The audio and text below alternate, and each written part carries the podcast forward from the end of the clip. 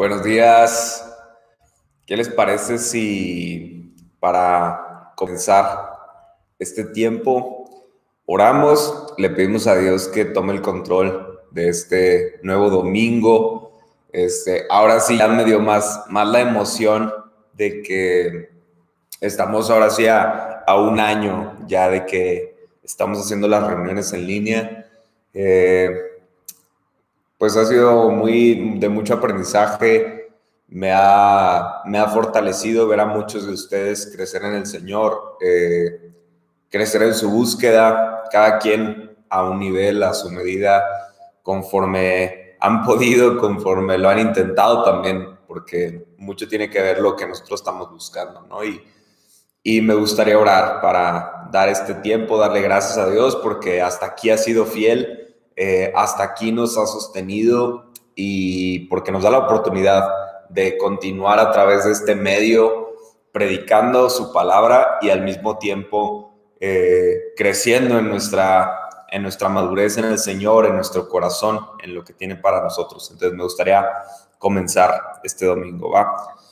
Dios, pues te doy gracias porque podemos reunirnos hoy, porque podemos despertar, porque podemos tener internet, porque tenemos o un celular o una tablet o pantalla o una computadora para poder ver o escuchar a quienes nos están escuchando en el podcast este mensaje. Te pido, Padre, que tu, tu mensaje, tu evangelio, esa buena noticia, eh, cautive nuestros corazones y nos haga quitar pretextos absurdos de no encontrarnos contigo. Que nos ayudes a quitar cualquier barrera que nosotros mismos hemos construido para estar lejos de ti.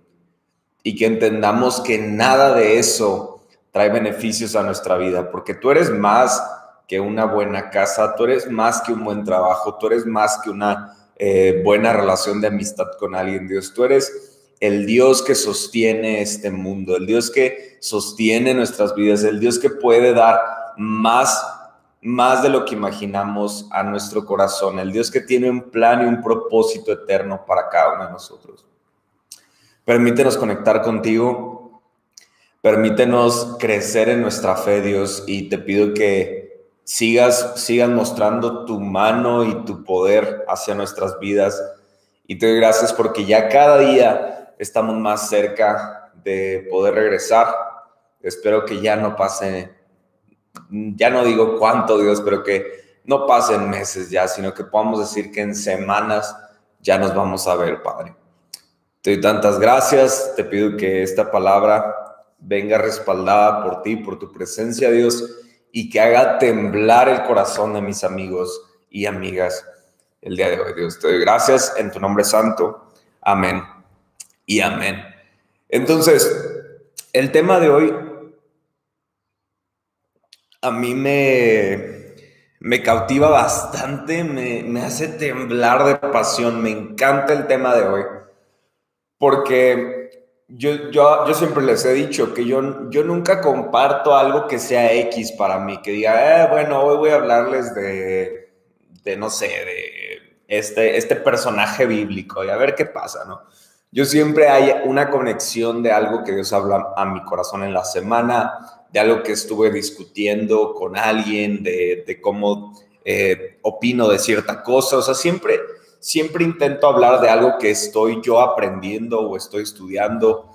Y, este tema en particular se, se enlaza un poco al primer tema de hace tres semanas de trascender, se enlaza un poco a ese llamado de sígueme. Y el día de hoy le titulé Ayúdame a creer ayúdame a creer. No sé si en alguna ocasión has sentido la desesperación de querer creer, pero tu situación o tu problema o tu temporada es demasiado difícil para seguir creyendo. Y, hago esta distinción porque puede ser que tu situación sea muy compleja, muy difícil, y eso ha menguado tu fe, ha hecho que tu fe disminuya. O quizás tu problema con finanzas, con tu pareja, con tu trabajo, con tu futuro es muy grande y te ha hecho menguar tu fe.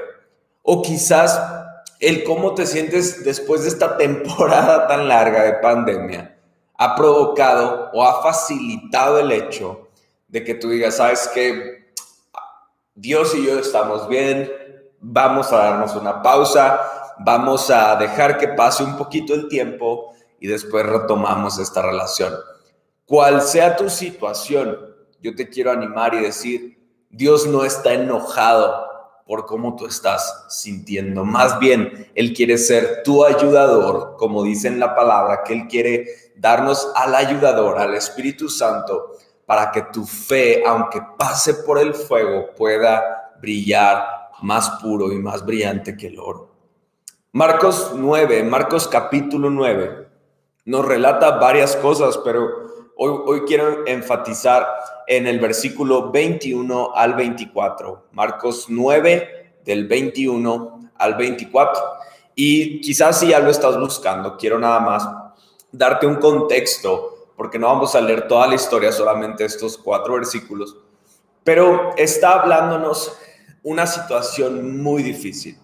Estaba un hijo que había sido poseído por un demonio y sufría ataques tipo epilépticos muy fuertes desde su nacimiento. Entonces es una situación bastante atormecedora, ¿no? Es una situación difícil. Y por otra parte tenemos al padre de este niño que intentó todo. Él intentó hacer todo. Aún le pidió a los discípulos de Jesús, échenme la mano, oren por mi hijo para que deje de estar así. Y los discípulos no pueden sacar este demonio, no pueden. Entonces, eh, no pasaba nada ni con lo que él pensaba que debía de ser, ni con lo que intentó hacer con todas sus fuerzas y ahora lo lleva a los discípulos que deberían de ser las personas que lo pueden ayudar y no pueden ayudarlo. Entonces, esta historia de Marcos 9, 21 al 24 nos lleva al momento en el que ese hombre se encuentra con Jesús. Entonces vamos a leer el versículo 21 y dice así, ¿hace cuánto tiempo que le pasa esto al niño? Le preguntó Jesús al padre. El padre le dijo, desde que era muy pequeño, a menudo el espíritu lo arroja al fuego o al agua para matarlo. Y entonces le, hace una petición, le dice, ten misericordia de nosotros y ayúdanos si tú puedes, Jesús. Entonces ahí se detiene Jesús. Me encantan estas preguntas de Jesús porque, porque parecieran un poco incómodas, pero yo, yo creo firmemente que lo que busca es realmente cuestionar el corazón de la persona y le dice, ¿cómo me dices si puedo? Eh, eh, como diciéndole, claro que puedo. Y entonces le dice una frase que yo creo que es emblemática de la fe de todos aquellos que creemos en Jesús. Le dice, todo es posible si uno lo cree. Entonces dice después que al instante el Padre clamó, sí creo, pero ayúdame a superar mi incredulidad. Sí creo, pero ayúdame a superar mi incredulidad. Algunas cosas pueden atacar nuestra fe y buscar desaparecerla. Como dije ahorita, pueden ser temporadas difíciles, pueden ser expectativas no cubiertas, pueden ser oraciones no contestadas, pueden ser emociones inestables, pueden ser muchas las cosas. A mí me, si hay algo que me choca que me diga una persona, es que me diga, ay, es que tú puedes porque tú eres pastor. Y yo ¿qué? O sea, eso me odio que me digan eso. Porque yo, yo creo que las temporadas más difíciles de mi vida en las que he tenido que tener fe y mantenerme sobre Cristo han sido temporadas en las que no he sido pastor. Y, es ahí donde tú y yo tenemos que entender que todas las personas, todos los pastores, todos los seguidores de Jesús en algún momento han tenido situaciones que parezcan válidas para dejar de tener fe. Si tú cuestionaras, si cuestionaras a alguno de los discípulos en una de sus temporadas más complicadas, lo puedes ver en la palabra. Puedes verlo en la palabra después de que, no sé, un Pedro niega a Jesús, se deprime y, empieza, yo, yo siento que como un retroceso hacia su fe. Empieza como que a, a, querer olvidar lo que vivió con Jesús, quiere regresar a sus actividades de antes. Claro que todas las personas que siguen a Jesús, en algún momento la situación ha sido tan grande que podría parecer válido dejar su fe, que podría parecer que es suficiente justificación para poder dejar su fe. Pero la situación que provocó que hoy tengas cierto nivel de fe, en su momento pareció ser algo que jugaba en tu contra. No sé si, si fui claro, pero ¿a qué me refiero con esto?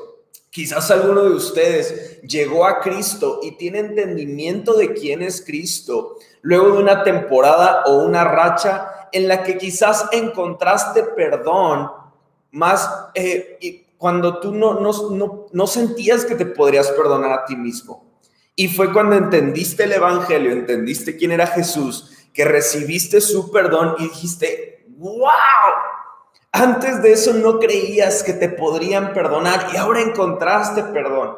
¿Eso qué quiere decir? Que esa situación se veía muy lejana, se veía como algo muy difícil de alcanzar, se veía, parecía que tu situación era suficiente para decir, no tengo esperanza. Sin embargo, Dios apareció allí. Puede ser que tú tenías pasiones descontroladas, puede ser que tú tenías problemas demasiado grandes y Dios apareció ahí. Y ese pequeño nivel de fe que hoy tú tienes, que hoy a ti te sostiene, llegó en un momento en el que no creías que algo podía pasar. Asimismo, quizás lo que tú estás sintiendo en este día, ya lo has, ya lo has vivido antes. Ya has pasado antes por una situación similar a lo que tú sientes y similar a lo que este hombre estaba sintiendo aquí.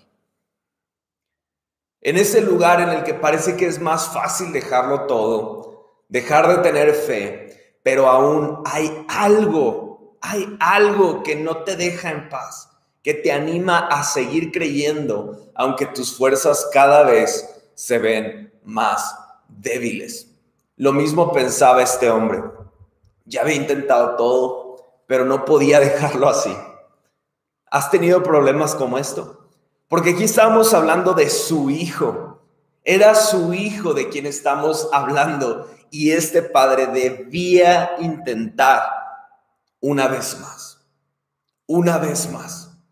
Y es ahí que va y le dice a Jesús, ten misericordia. Ayúdanos si puedes. Es decir, la fe de este hombre lo llevó hasta Jesús sabiendo que Jesús le podía dar una respuesta, pero un encuentro con Jesús lo llevó a un nuevo nivel de fe. Es decir, cierta fe le sirvió a este hombre para llegar hasta Jesús, pero un nuevo nivel de fe lo llevó a ser testigo de lo que Jesús podía hacer por él. Eso es lo que Dios quiere para nosotros. Dios quiere tatuar en nuestro corazón, en nuestra mente, las palabras, todo es posible si uno cree. Y, no importa, Jesús no se enojó cuando este hombre le dijo, sí creo, pero ayúdame a superar mi incredulidad. Jesús no se ofendió, Jesús no se enojó, Jesús no le dijo, ah, qué tonto tú eres. A los que sí regañó despuesito fue a los discípulos porque les dijo, ¿por qué no tienen fe? Y, que le preguntan, oye, ¿cómo, ¿cómo le podemos hacer con este tipo de casos, Jesús, que son demonios? Y Jesús les dice, orando, en oración. Entonces me encanta porque Jesús no se ofendió con el Padre, no se ofendió con la situación, sino que buscó dar un nuevo nivel de fe. Antes de entrar ya de lleno a los tres puntos que quiero dejar en claro hoy, Quiero poner otro ejemplo. Mateo 14, 27, 31. Mateo 14, versículo 27 al 31. Es esta famosa historia de Pedro en la barca en medio de una tormenta. Esta historia famosa en la que vemos que Jesús camina sobre las aguas. Y dice así, pero Jesús les habló de inmediato en medio de la tormenta y les dijo a los discípulos, no tengan miedo, tengan ánimo, yo estoy aquí. Entonces Pedro lo llamó, Señor, si realmente eres tú, ordéname que vaya hacia ti, caminando sobre el agua. Y le dijo Jesús, ok, ven. Entonces Pedro se bajó por el costado de la barca y caminó sobre el agua hacia Jesús, pero cuando vio el fuerte viento y las olas, se aterrorizó y comenzó a hundirse. Sálvame, Señor, gritó. De inmediato Jesús extendió la mano y lo agarró. Tienes tan poca fe, le dijo Jesús, ¿por qué dudaste de mí? Entonces, la fe de Pedro lo llevó a poner un pie afuera de ese barco. Pero un nuevo nivel de fe llegó a Pedro cuando tuvo dudas, se empezó a hundir y fue elevado por Jesús. Entonces, aquí estamos viendo nuevamente, Jesús lo único que les dice es, tengan fe, tengan fe, tengan fe. Algo pasa, algo pasa porque aunque le dice, tienes tan poca fe, ¿por qué dudaste de mí? Aunque le dice estas palabras, lo que Jesús provocó en el corazón de Pedro fue un nuevo nivel de fe. ¿A qué voy con esto que te estoy diciendo? No importa que la situación te esté llevando a un punto en el que tienes una duda de fe, en el momento en el que no crees si realmente Dios está en tu situación. Pero lo que sí te puedo decir es que si sigues teniendo fe, si sigues dejando que eso que está hablando tu corazón te diga, confía, confía, llegarás a un momento en el que tendrás un nuevo nivel de fe, en el que verás una respuesta y que eso te ayudará a lo que sigue en tu temporada. Porque Pedro vemos que fue un revolucionario dentro de los discípulos, hizo cosas para el Señor increíbles, pero que requirieron de esos momentos en los que su duda quizás fue débil, pero él alcanzó un nuevo nivel de fe. Entonces, lo que me encanta es que Dios quiere que tengamos la suficiente fe para llegar hasta Él, pero que incluso en medio de esa temporada de duda simplemente quedemos expectantes como niños vulnerables y dejemos que Él aumente nuestra fe porque tú y yo no, no podemos hacer nada en nuestras fuerzas para aumentar nuestra fe. Lo único es esperar. Vemos en la definición de fe que es una espera, que, que la fe siempre nos habla que es una espera de algo que sabemos que puede suceder, sabemos que podemos alcanzar un siguiente nivel de fe, pero es una espera. Y esa espera se convierte en fe cuando Dios interviene y nos hace crecer. Espero que hasta este momento no, no, esté confundiendo a nadie y esté algo palpitando en tu corazón, porque Dios quiere que tú y yo crezcamos en nuestra fe. Pero eso es donde tenemos que decirle, sí creo, pero ayúdame a creer. El primer punto que quiero tocar para ir cerrando hoy es, espera un poco más. Espera un poco más. No sé si hay alguno de los que están aquí escuchándome hoy es, es de los que está viendo una película en, Netflix o Amazon Prime o algún de los miles streams de, de películas o de series en la tele pero que de repente si estás muy picado en la, en la serie o en la película, agarras el control y así como que sin querer queriendo le picas tantito para ver en qué parte va de la película. Eh, si, si tú lo hiciste, sé que en este momento ya, ya dices de que, ah, yo soy ese. O sea, porque como que estás nervioso en el capítulo o en la película, entonces quieres ver si ya estás cerca del final, porque si estás cerca del final significa que ya se va a acabar la película, que, que eso que te está poniendo nervioso ya es el final. Pero si tú ves que la película está como que en la mitad o el capítulo de la serie, como que eso te calma en decir, no, todavía no va a pasar nada, todavía ahorita va a pasar algo más, ¿no? O sea, como que el, el ver ese adelanto, tú con trampa de que quieres ver dónde va la barrita, te hace tener cierto tipo de esperanza. Eso no se puede hacer en la vida. Tú y yo no podemos, no tenemos ese botón que nos deja ver así de que, híjole, no, ya se va a acabar, ya se va a acabar mi vida. No, no, no, tú y yo no lo sabemos, no sabemos. Dios tiene control de nuestros días, nosotros no tenemos el control de nuestros días. Entonces no podemos adelantar y ver qué va a pasar. Pero lo que sí te puedo decir es que en medio de esta temporada de espera, tienes que aprender a esperar un poco más. Si es Lewis quien, quien escribió los libros de Narnia y otras obras muy padres, libros que a mí me gustan mucho, dijo en, un, en uno de sus libros, dijo lo siguiente, el dolor es el megáfono que Dios utiliza para despertar a un mundo de sordos, porque somos como bloques de piedras de los cuales el escultor poco a poco va formando la figura de un hombre. Los golpes de su cincel que tanto daño nos hacen, también nos hacen perfectos. Qué increíble inicia esta frase diciendo, el dolor es un megáfono que Dios utiliza para hablar a un mundo de sordos. Esto a mí me mueve tanto porque si tú juzgas una obra de arte antes de terminarla, no podrás apreciar la totalidad de su belleza. Hay algunos de nosotros que estamos juzgando a Dios por una temporada y se nos olvida de todo lo que ha hecho por nosotros. Hay, hay algunos de nosotros que nos desesperamos al no escuchar una oración contestada y, y creemos que ya por una oración todo se acabó. Y Dios es más que una sola oración. Dios es un escultor que está tallando su obra en ti. Y Él quiere dar muchas más cosas a tu vida, pero es importante que aprendamos a esperar un poco más.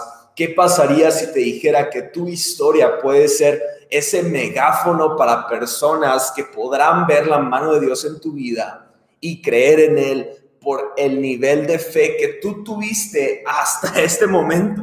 No estoy diciendo que va a ser lo único de fe que vas a tener. Dios te va a aumentar tu fe, pero quizás lo que tú tienes de fe hoy es suficiente para hoy.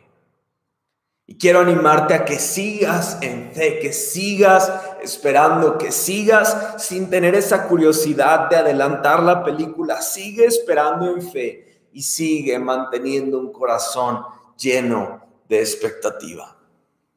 El segundo punto que quiero decir, la fe no es una carrera de 100 metros. La fe no es una carrera de 100 metros. El padre del hijo que estaba endemoniado no, no, no, no se desesperó a la primera. Vemos que dice, desde, desde que nació este niño ha tenido estos problemas de convulsiones, eh, ser poseído por el demonio. Imagínate que ves a tu hijo que como que se va hacia el fuego y quiere matarse en el fuego y luego se quiere ahogar en el agua. O sea, está hablando de un momento difícil que no fue nada más una semana difícil, sino que pueden ser años, años de dificultad, años de desesperación, años de buscar, años de escuchar comentarios de personas que le dijeron, mm, pues si Dios estuviera ahí, yo creo que ya, ya hubiera pasado algo diferente, ¿no? Yo creo que mejor intenta otra cosa. Y todos estos comentarios los escuchó y los escuchó y los escuchó. Hebreos 12.1 dice, por lo tanto, ya que estamos rodeados por una enorme multitud de testigos de la vida de fe, quitémonos todo peso que nos impide correr, especialmente el pecado que tan fácilmente nos hace tropezar y corramos con perseverancia la carrera que Dios nos ha puesto por delante. Este tipo de corredores son corredores al estilo maratón, son corredores de carrera larga, son corredores que ven cada vuelta que le dan a la pista como un año de su vida. Y entonces quizás van a dar 100 vueltas y no importa porque esa es la carrera que Dios te puso a vivir. Pero algo que yo puedo aprender son tres cosas de este tipo de corredores. La primera cosa que yo puedo aprender de este tipo de corredores es que no son corredores tontos. Aquí dice, quitándote todo peso, corre la carrera de fe y empezando por el pecado. El pecado, lo he dicho antes, el pecado no es que Guille con su Biblia quiera venir y decirte, arrepiéntete, arrepiéntete, malo, malo, pecador. No, no, no. Perdóname que lo diga así, a mí no me importa si tú quieres dejar de pecar. Y lo digo con, con mucho amor, o sea, no, no me malentiendas de que no me importa tu vida. Me encantaría que tú le creas al Señor y que te arrepientas y busques vivir una vida de fe, una vida de santidad. Me encantaría. Pero yo tengo que preocuparme por yo correr mi vida quitando el mayor peso posible a mi alrededor. Yo no puedo correr tu carrera. Tú necesitas ser un corredor responsable que quita peso a su alrededor. Yo te puedo ayudar, yo te puedo predicar, yo te puedo animar, pero tú tienes que tomar la decisión de dejar de cargar peso que no te corresponde. Este tipo de corredores quitan todo el peso que está a su alrededor, entendiendo que el pecado no es cosas malas que Guille me dice que no haga, sino que el pecado es un insensibilizador de fe. El pecado lo que provoca es que me separa de Dios, es, es, pueden ser cosas buenas hechas en un contexto malo o fuera de tiempo. Eso es el pecado. Los corredores no son tontos, no sobrecargan su camino. El segundo punto que puedo ver de estos corredores es que no son tramposos. Entienden que no hay atajos. Por eso son pacientes. Entienden que es una carrera toda su vida. No les importa tomar atajos porque saben que cada día tiene su propio afán. No son tontos ni hacen trampa. Y el tercer punto es que son perseverantes. Yo lo más que he corrido, bueno, que a veces me voy a correr son 10, 12 kilómetros. Es lo, es lo más que he corrido en mi vida. Y el otro día fui a correr, creo que lo dije aquí o se lo dije a algún amigo, no sé. Pero el otro día fui a, correr con un, un buen amigo eh, que se llama Hugo no sé si ve los mensajes, creo que no, pero si lo ves, te mando saludos, Hugo. Pero eh, corrimos, creo que fueron 8 o 9 kilómetros y yo estuve corriendo mal, mal, al estilo gordo. No quería ya correr, me estaba arrepintiendo cada kilómetro. Y, y, era muy chistoso porque él me estaba animando y que vamos, vamos, vamos. Y yo decía, yo en algún momento, me daba coraje porque decía, yo en algún momento yo era Hugo para alguien, o sea, yo animaba a las personas y ahora tengo a alguien animándome, no está, no está cool, no, no me gusta eso, ¿no? Pero así hay temporadas, hay temporadas en las que tú no eres el más fuerte, que habrá alguien a tu alrededor que te va a fortalecer. Sin embargo, lo que nadie puede hacer por ti es seguir corriendo, es seguir siendo perseverante. Y el tercer punto que quiero tocar de, de estas historias que hemos leído es que la fe no se puede forzar, la fe se vive, la fe se experimenta. Hay personas que a mí me han dicho en medio de problemas muy difíciles, muy difíciles.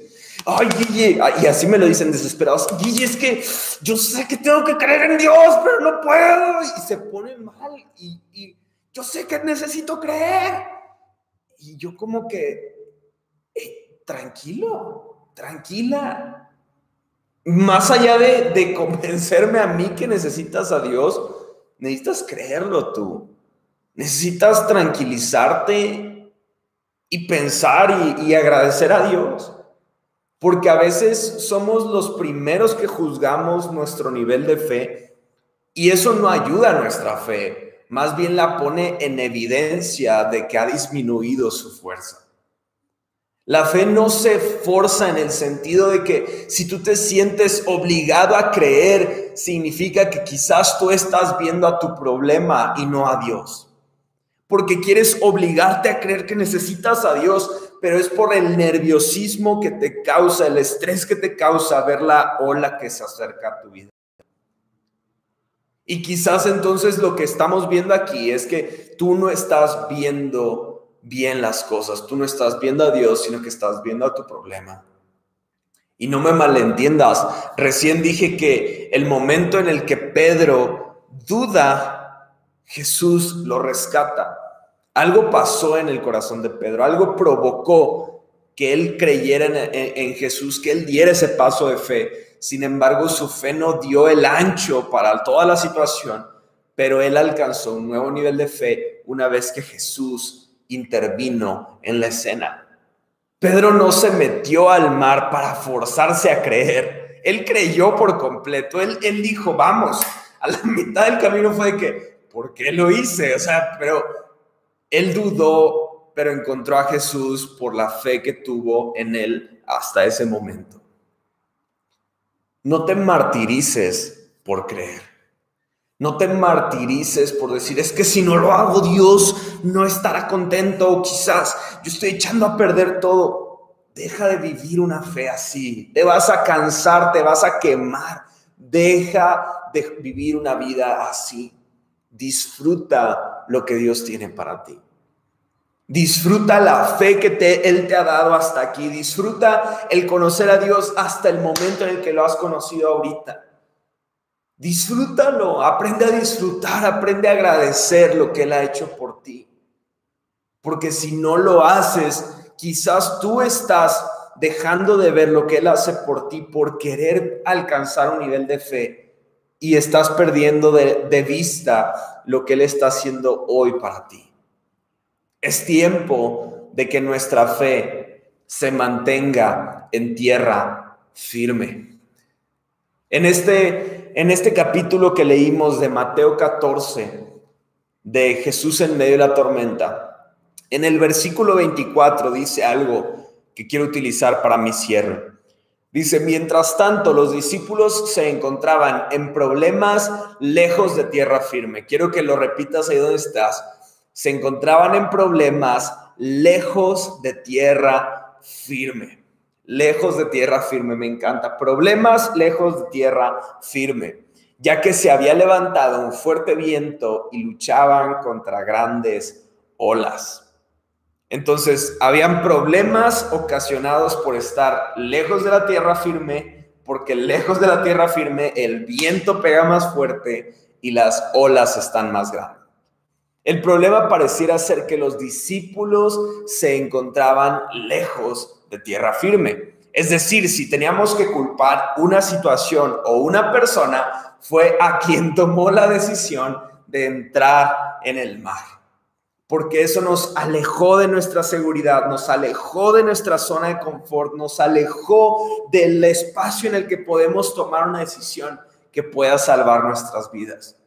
Estar lejos de tierra firme eh, significa estar en medio de vientos, en medio de olas que son más grandes, que no podemos controlar.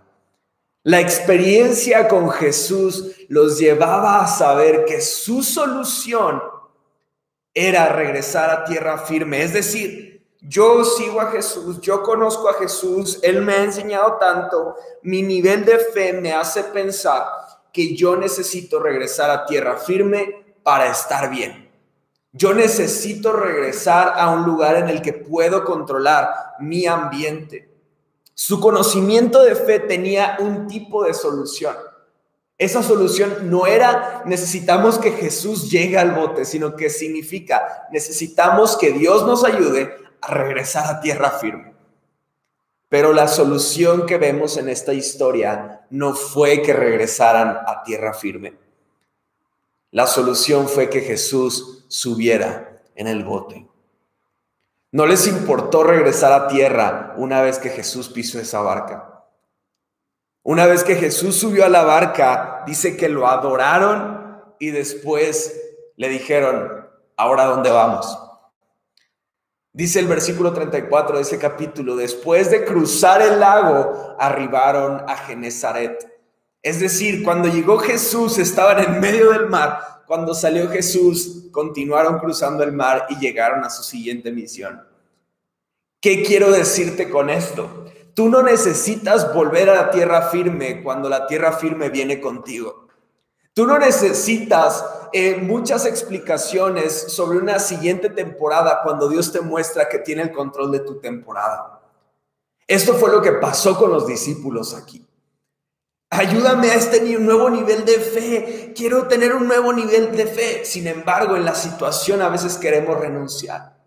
Tenemos que tener un deseo en nuestro corazón y una oración que dice, ayúdame a creer.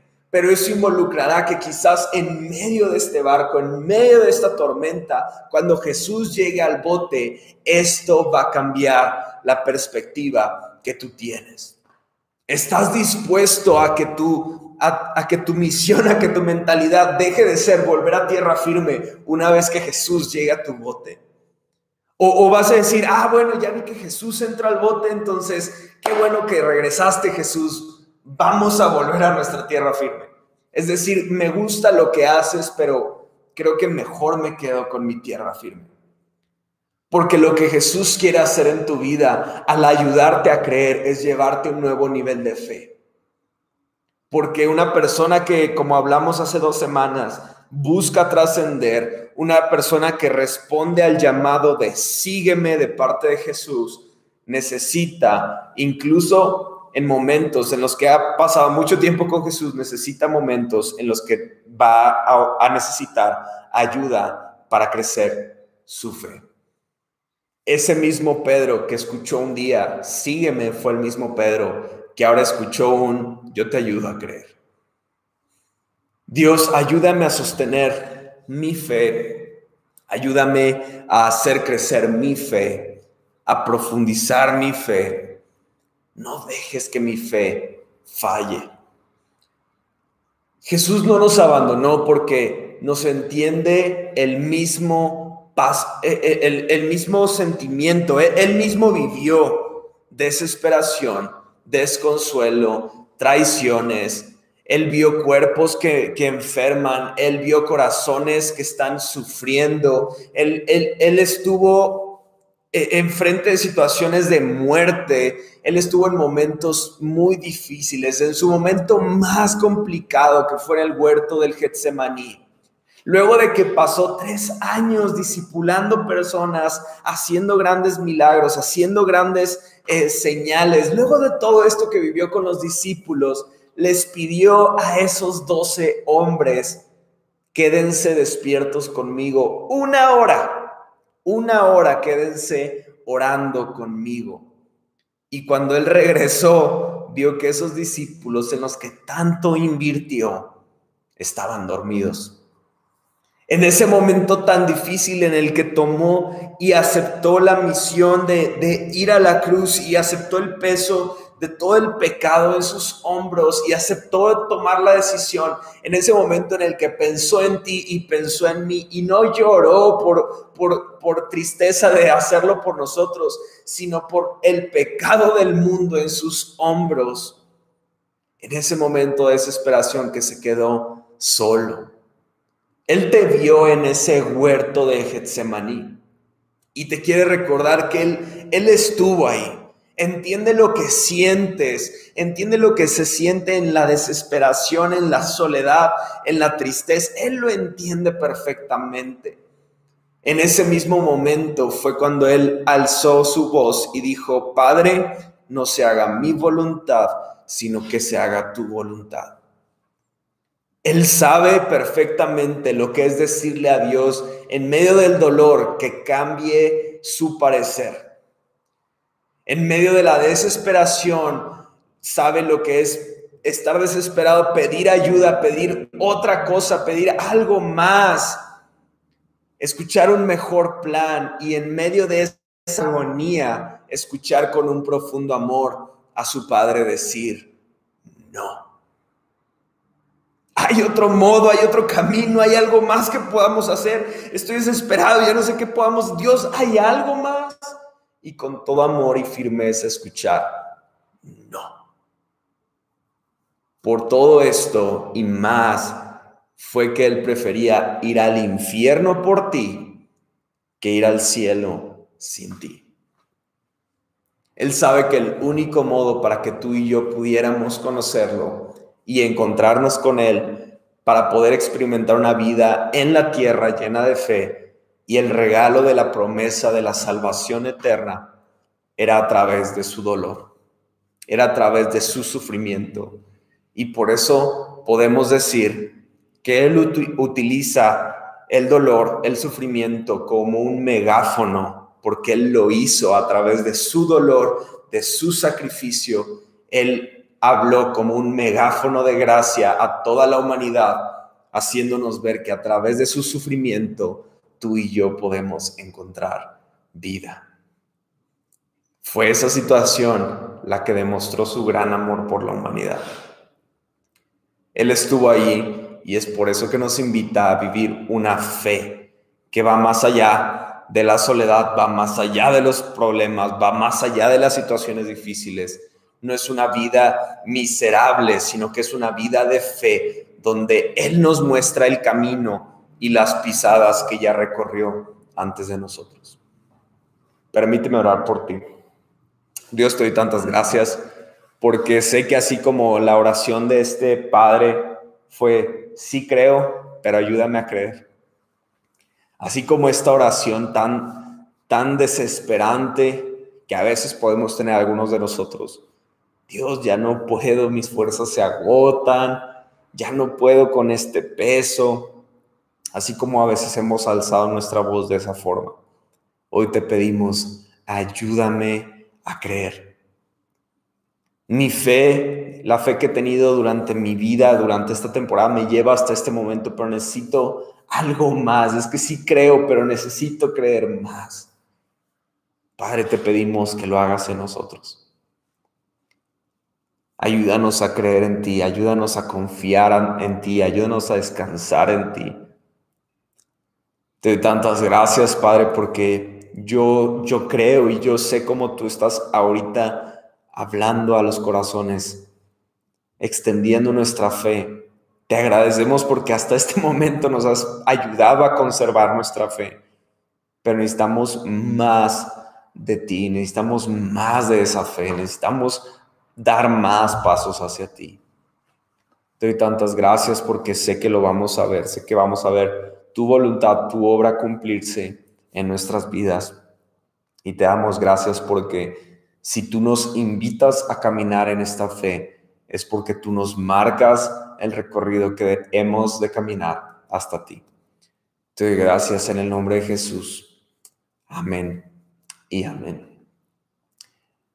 Les mando mucho cariño, les animo a seguir creyendo en el Señor, a seguir confiando en Él, a seguir descansando en Él y a que esta oración se haga firme en tu vida.